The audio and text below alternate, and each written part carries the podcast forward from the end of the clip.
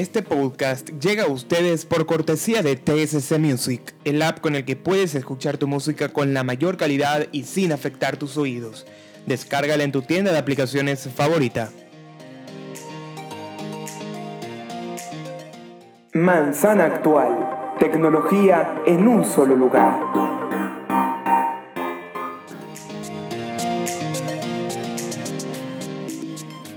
Titulares.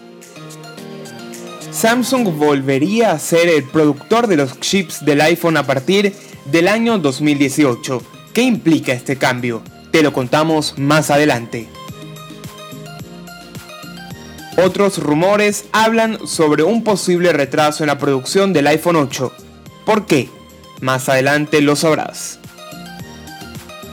Y hoy haremos recomendación de aplicaciones y valdrá la pena, les va a gustar, porque hablaremos de tres que a mi juicio son muy buenas y están muy bien valoradas en el App Store.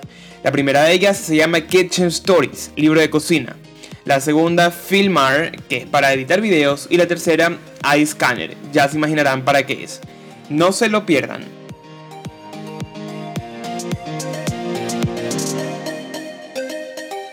Buenos días, buenas tardes, buenas noches, cuando sea que nos estén escuchando, gracias por hacerlo y acompañarnos en este decimocuarto podcast en el que hablaremos de todo un poco. Estos días no es que haya mucha actualidad sobre Apple, hemos de reconocerlo. La verdad es que la información que se ha filtrado es muy repetitiva y por eso la abordaremos bastante por encima y también aprovecharemos la ocasión para recomendarles algunas aplicaciones que nos han parecido interesantes y que tienen mucho éxito dentro del App Store. Se trata de Kitchen Stories, iScanner y FilmR, que eh, tienen muchísimas posibilidades para que podamos explotar las capacidades que tiene de por sí nuestro dispositivo.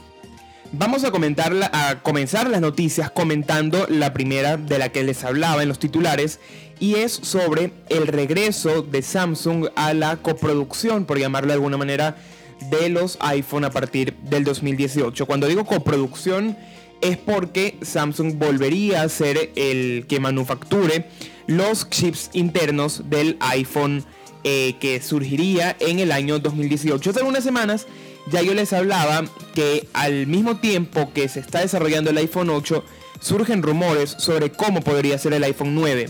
Y entre esos rumores que ya empiezan a, a, darse a conocer sorprendentemente, porque la verdad es que todavía no hay mucha información ni siquiera del iPhone 8, el iPhone 9 tendría un chip producido por la surcoreana Samsung. A mí me llama mucho la atención que haya, haya este vaivén informativo porque hace hasta la edición que está en curso ahorita, el iPhone 7 eh, e incluso el iPhone 8 tendrían eh, chips producidos por la eh, compañía manufacturera de Taiwan Semiconductor, es decir, la Taiwan Semiconductor Manufacturing Company, que es la que se ha encargado entonces de producir el chip A10 y el A11 del iPhone 7 y el iPhone 8 respectivamente.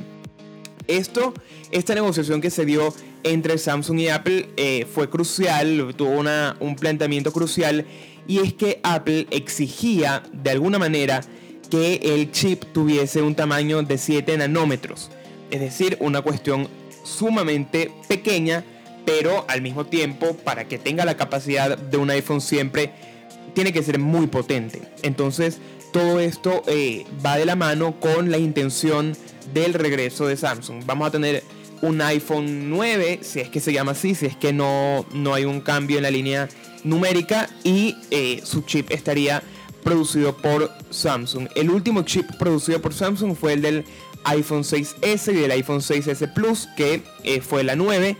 Y la verdad es que la negociación cambió cuando Samsung no pudo complacer, por decir de alguna manera, a la gente de Apple con el tamaño que pedían para el iPhone 7. Porque cada vez que cambian de, de dispositivos se quiere que el chip sea más pequeño pero más potente para poder incluir otras funciones dentro del dispositivo. Ya sabíamos que con la adición de una cámara dual que exigía muchísimo rendimiento por parte del chip, necesitan algo más potente, pero a la vez más pequeño, porque el tamaño que ocuparía esa cámara era mayor y, trae una serie de complicaciones adicionales para la gente de Apple. Entonces cambiaron de proveedor a la compañía eh, de Taiwán y para el próximo año volverían a trabajar con la gente de Surcorea, Samsung, sus principales competidores.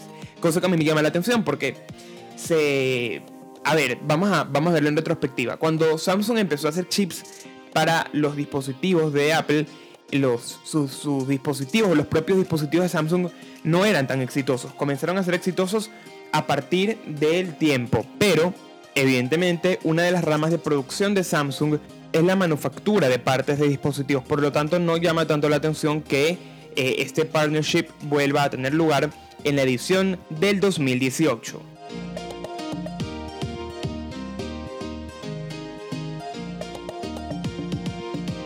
Y al mismo tiempo que hablamos de que Apple necesitaría un nuevo manufacturero para los eh, chips del iPhone del año 2018, tenemos que volver al año 2017 para saber qué es lo que está pasando con el iPhone 8 y qué novedades hay. Bueno, resulta que Apple se ha encontrado con graves problemas, lo avanzábamos ya la semana pasada, pero cada vez se, se hacen más evidentes y es que no logran aún compatibilizar algunas cuestiones entre el hardware y el software del iOS 11.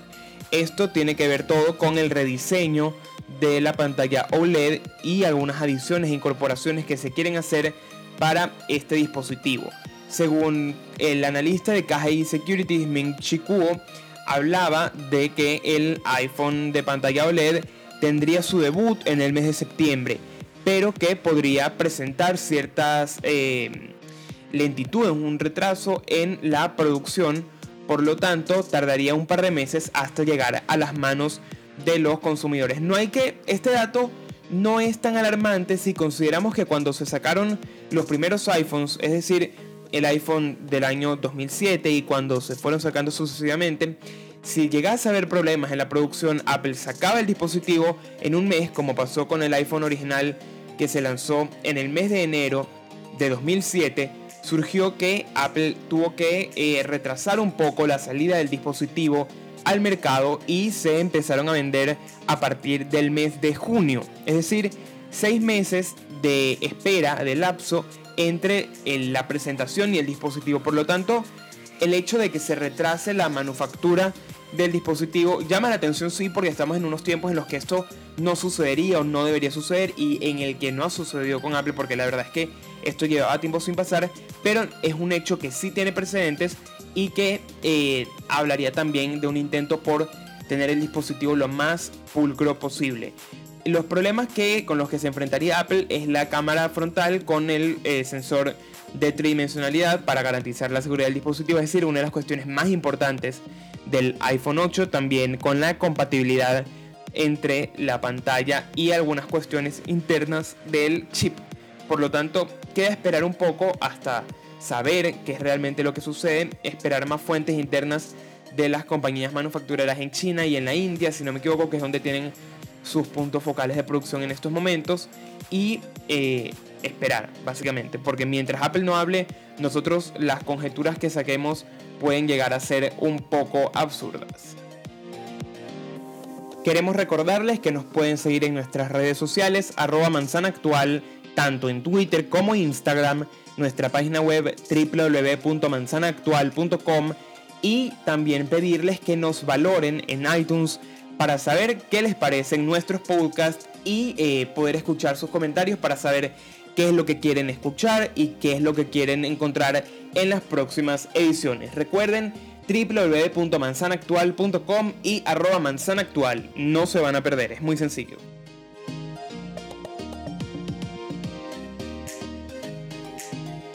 Bueno, y vamos a empezar a hablar de las aplicaciones que les vamos a recomendar el día de hoy. La primera de ellas se llama Kitchen Stories y al mismo tiempo que les hablo la estoy buscando en mi lista de aplicaciones para hablarles con toda claridad.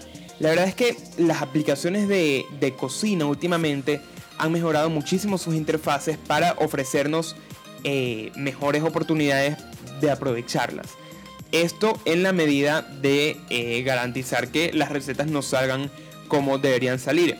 Por ejemplo, abro la portada y me sale ahí mismo ideas para el desayuno y el brunch en una interfaz muy iluminada, muy pulcra, clásica a la vez y con imágenes de muy buen gusto sobre las preparaciones que recomiendan. Y también algo que me gusta es que al mismo tiempo funciona como una especie de red social donde los usuarios valoran cada una de las recetas y se posicionan más adelante para que sepamos cuáles son las que la gente más hace, la gente recomienda y tienen más éxito que otras. El perfil eh, para registrarnos básicamente, como en todas las aplicaciones, lo podemos hacer con nuestra cuenta de correo y eh, sencillamente ponemos nuestras preferencias y luego las podemos modificar. También tienen una sección que es de tutoriales que nos enseñan a eh, usar instrumentos de cocina, trucos de repostería básicos para cocinar, ideas caseras como adobos para, para poder garantizar el, mejor sabor en nuestra comida. También eh, lavar lechugas, que es algo tan importante, cocer patatas, todo por el estilo para que podamos preparar las recetas que más adelante salen con muy buenas técnicas. Se puede buscar cualquier tipo de recetas y eh, según los ingredientes o personas que suben información, tenemos también los datos. Las recetas, ¿cómo se ven? Bueno, tenemos la imagen principal, luego vamos deslizando eh, la pantalla y salen las recetas. Podemos agregar todos los ingredientes a la lista de la compra porque a su vez dentro de la barra inferior de manejo hay una opción de mi compra que se, llama mi compra donde podemos ver todas las cosas que tenemos pendientes para comprar. También dentro de la receta vemos los utensilios que nos recomiendan tener para poder preparar todo, los videos paso a paso de cada una de las partes que necesitamos hacer para garantizar que el desayuno o el plato que estemos preparando quede de la forma correcta, con que acompañarlo incluso. Así que vale muchísimo la pena si eres una persona que vive solo o quieres sorprender a una persona cocinándole algo de esta aplicación. Se llama Kitchen Stories y la puedes encontrar en el App Store. Ahorita vamos a hablar de FilmArt, que es una aplicación que a mí me gusta mucho y la he utilizado últimamente para editar videos. El registro no es, no es necesario porque entras directamente al, al editor. Eliges los contenidos de la cámara o del rollo de cámara y vas a irlos agregando progresivamente hasta completar todo lo que vas a querer añadir dentro de la composición que vayas a, a editar. Agregas la cantidad de datos que quieres y puedes ir reduciendo el tamaño, mover unos, presentar otros y todo va, va tomando conjunto eh, bastante simpático. Justamente estoy poniendo a prueba uno de los, de los videos que estaba montando y me gusta porque es la opción alternativa para la edición de, eh, de iMovie que tiene Apple, que es la aplicación nativa, pero que algunas personas no pueden tener porque es de paga y porque también eh, puede llegar a ser más complicada para algunas otras personas, mientras que Filmar tiene, es bastante, tiene un diseño que es sumamente intuitivo y esto vale mucho la pena cuando necesitamos hacer algún video rápido y eh, algo sencillo. También algo que me parece muy importante que no lo tienen otras de las aplicaciones de, edición es añadir la música para, eh, para darle de fondo a nuestro video.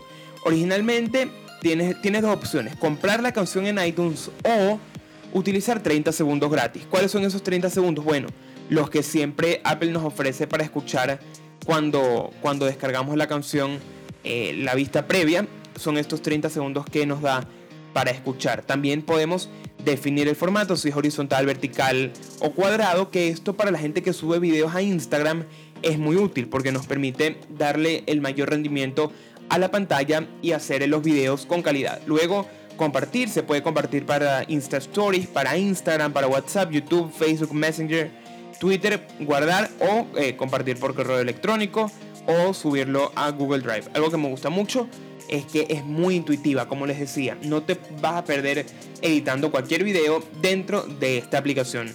Y por último, les voy a hablar de iScanner, que es otra opción. Yo normalmente utilizo CamScanner, aunque estoy empezando a utilizar iScanner últimamente porque tiene algunas funciones que eh, les van a gustar ahorita que se las mencione. Cuando se, cuando se habló de iOS 11 se hablaba de la posibilidad de escanear documentos a través de la aplicación de notas. Bueno, iScanner funciona de una forma muy similar al escáner que vamos a tener con iOS 11. Le tomamos fotos al, al papel o al documento que querramos escanear, luego eh, de hecho, la aplicación tiene un, sensor que reconoce el tamaño del documento por él, por la variación de colores entre los, entre los tamaños que estemos tratando. Por ejemplo, si tenemos un papel blanco sobre una hoja negra, va a reconocer alguna de las partes y nosotros podemos después corregir el área de selección. Eh, esto encuentra los bordes y hace mucho más fácil el trabajo.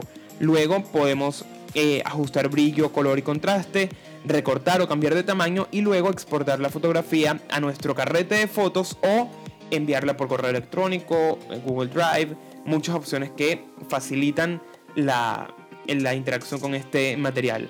Se puede exportar como PDF o JPG y eh, vale mucho la pena que la descarguen. La, se puede exportar a un fax, incluso enviar por correo electrónico. Algunas de las otras posibilidades que es OneDrive, Box, Yandex Desk o Evernote, por ejemplo, entre otras, son de eh, opción Pro. Pero mientras que, que sepamos utilizar todas las funcionalidades gratis, es una aplicación que rinde mucho y que hace que nuestro dispositivo se convierta en mucho más que un simple iPhone.